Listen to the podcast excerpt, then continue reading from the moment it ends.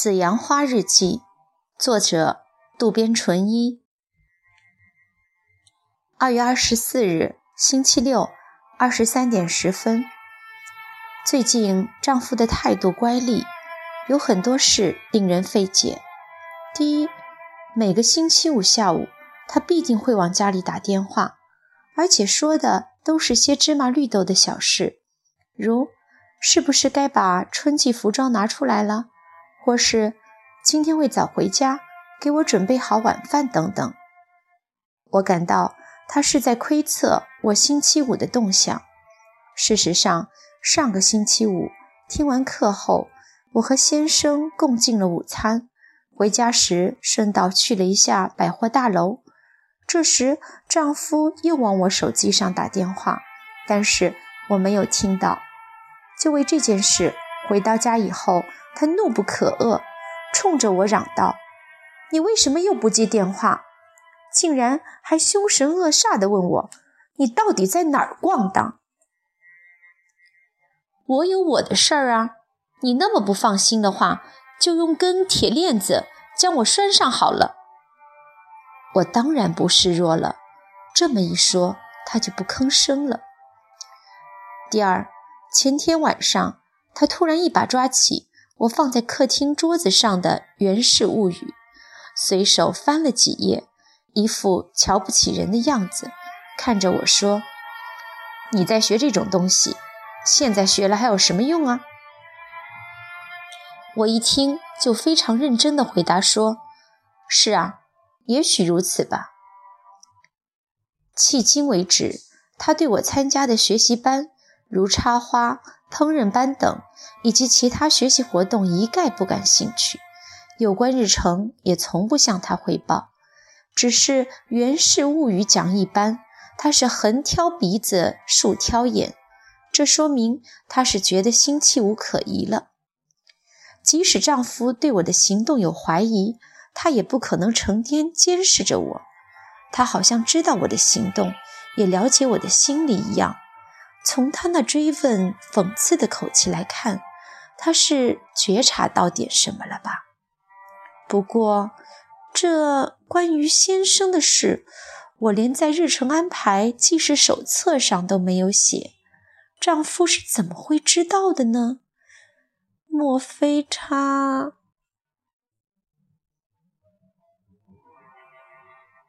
莫非他？这是什么意思啊？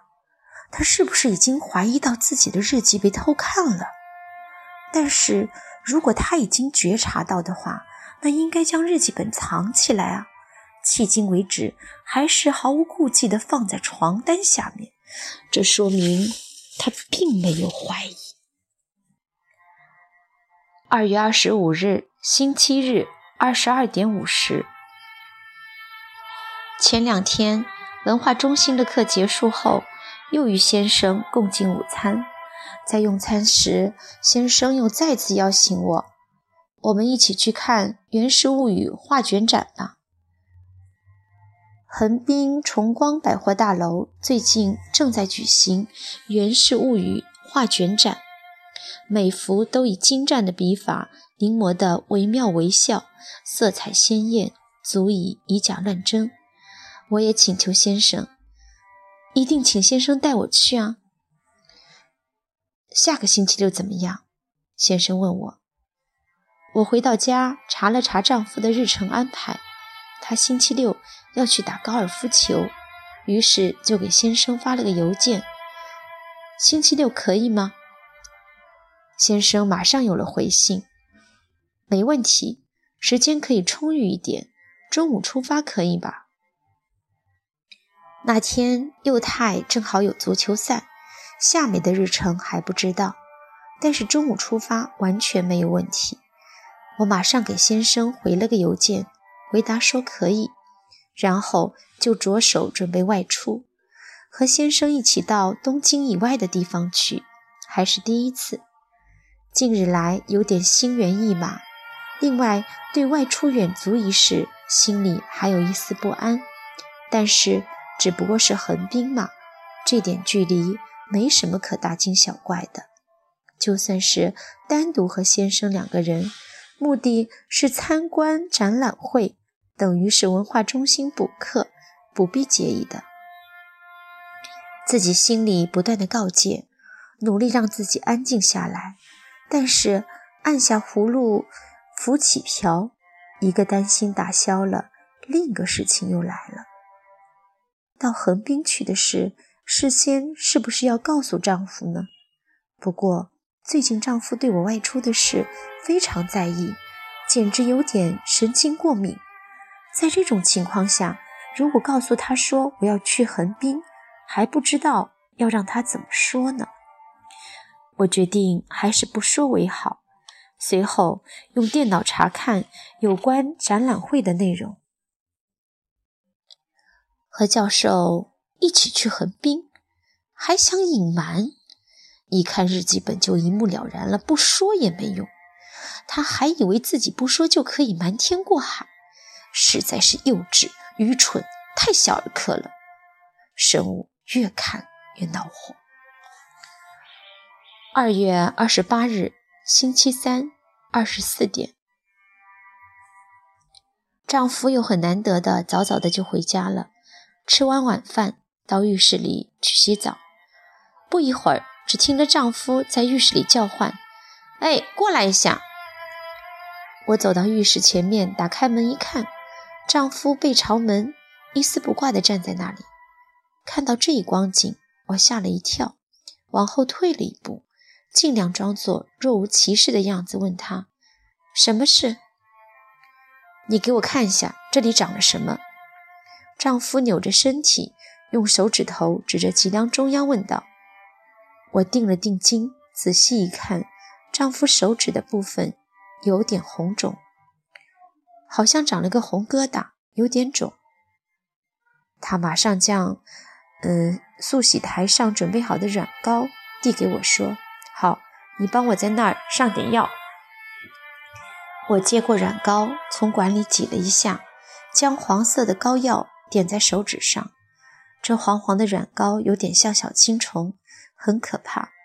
没有办法，我强忍住恶心，将软膏涂在丈夫刚洗完澡还在冒热气的身体上，黏糊糊、滑溜溜的，实在恶心。我将残留在手指上的一点都抹在丈夫的背上，再用毛巾用手擦了好几片。